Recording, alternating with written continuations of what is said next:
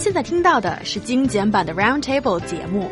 想收听并下载一小时完整节目，请关注我们的微信公众账号 EZFM Roundtable，然后发送关键词“完整版”获取下载方式，或者直接下载轻松调频 App。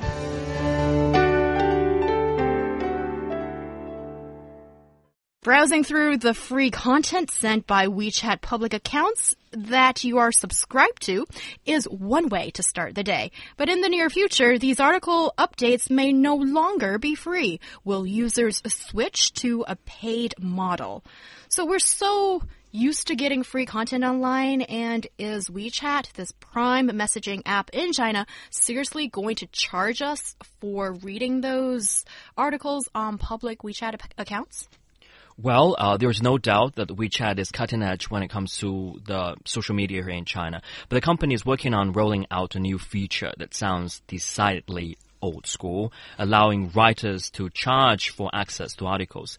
Tencent representatives confirm already that paid reading is coming sometime soon, but this function is still under testing. The time of data testing is not decided yet. So, uh, we haven't got many details yet, but what we can be sure that looking to the future, um, some writers will be charging some for money, yeah. some money yeah. Okay. for I, their readers. I suspect that Luo Yu has been thinking about Emotionally. our uh, roundtable public WeChat account and how does it work? Uh, let me explain a little bit here is that, you know, WeChat is, you know, Weixin, the messaging app that so many Chinese people are using and it's got other multiple functions which we'll not discuss today. And for example, a wonderful show like us, uh, Roundtable, EZFM Roundtable, we have this WeChat account on WeChat and it's a public account. Our subscribers can get a daily update from us and it's all original content you can get nowhere else. All right, mm -hmm. our mm-hmm. dear listener. Mm -hmm. So at the moment, it is free and it's a daily update, but in the future, WeChat seems to be saying that we're giving these content creators a chance that mm -hmm. you can charge for people reading your content. Is that the story? Yeah. yeah. So what it seems will be the case is that the uh, the writers can put just the first few lines of a post uh, available, yes. and then you pay somewhere between zero or twenty, not zero, somewhere between twenty and two hundred kwai in order to read the whole article.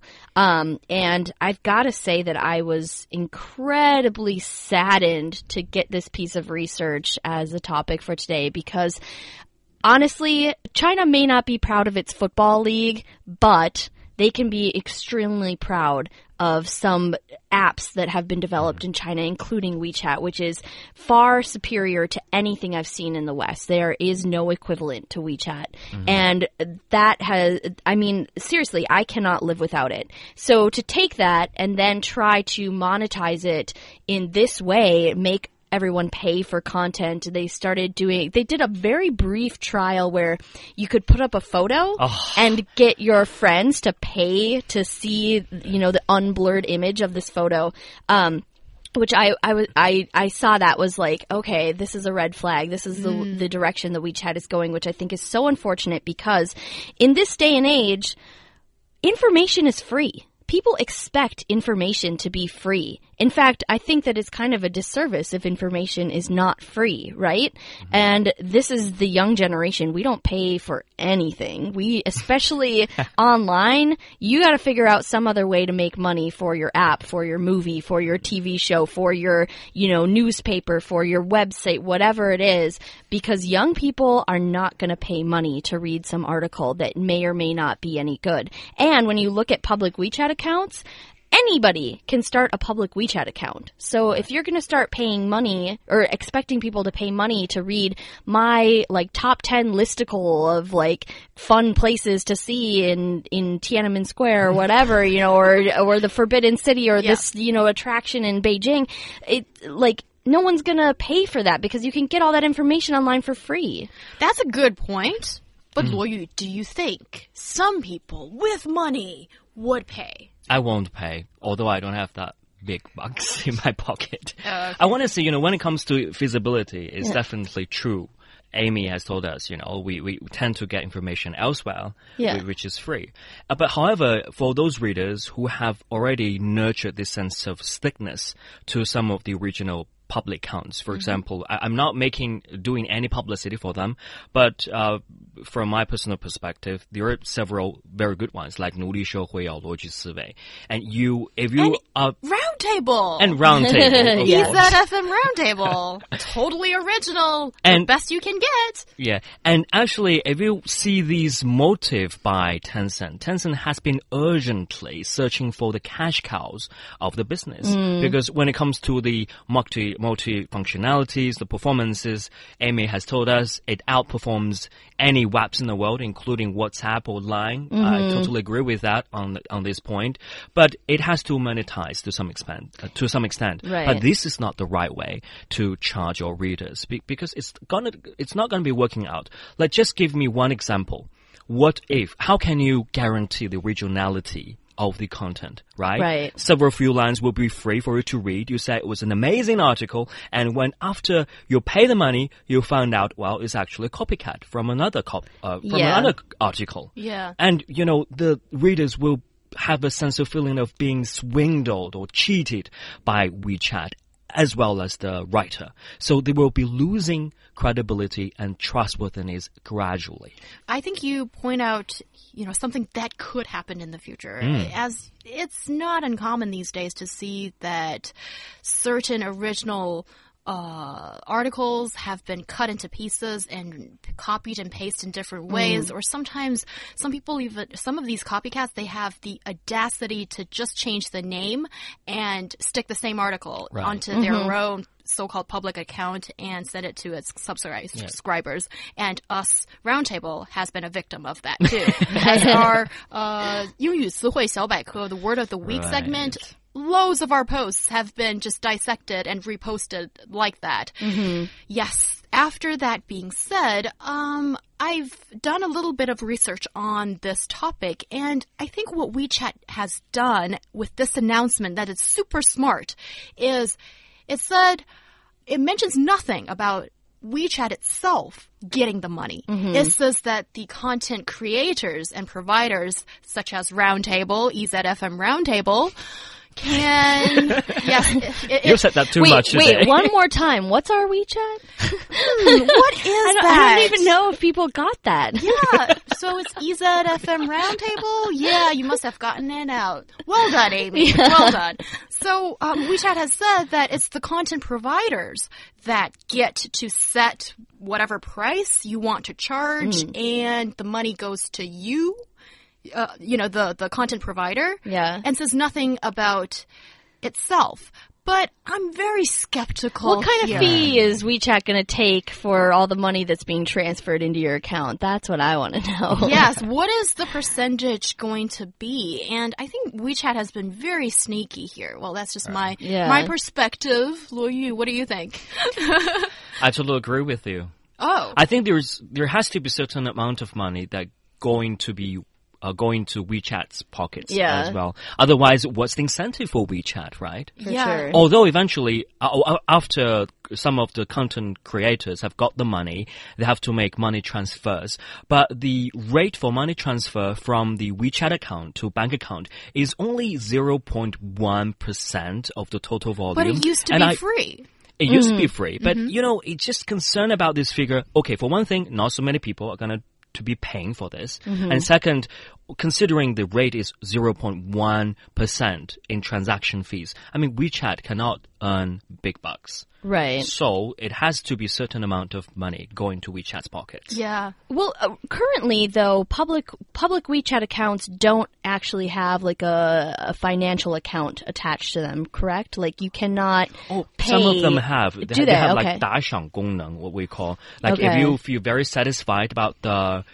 originality of this article, Mm. you can pay a certain amount of fees. Okay, okay. See, because I think that that actually makes a little bit of sense, and and it does sound like WeChat's kind of going about this in a little bit of the right way, which is giving the writers of the content the option, so they can say yes or no to uh, charging a fee for the article, which I think is better than WeChat just deciding everybody has to, you know, charge a certain amount of money. But a lot of people, like, we are content creators, Right. like Easy FM, Roundtable. Right. No, you got it wrong. It's what? Is EZFM. Oh, Okay. oh, oh, sorry. Okay. EZFM Roundtable. Right. It- it's getting a bit repetitive. Yeah. But I think that we'll find that the actual content creator will end up deciding not to charge for most things because just financially, people are not going to pay for it. It is interesting that uh, I think that we will see that the individual content creators, because they can set their own prices for that content, the consumers will decide is this worth it, worth money or not, right? So some things people may be willing to pay for, other things they may not be willing to pay for. It is definitely going to be completely market driven. Yes, and it's going to be like in the Midwest in the U.S. decades and decades ago. It's going to be like.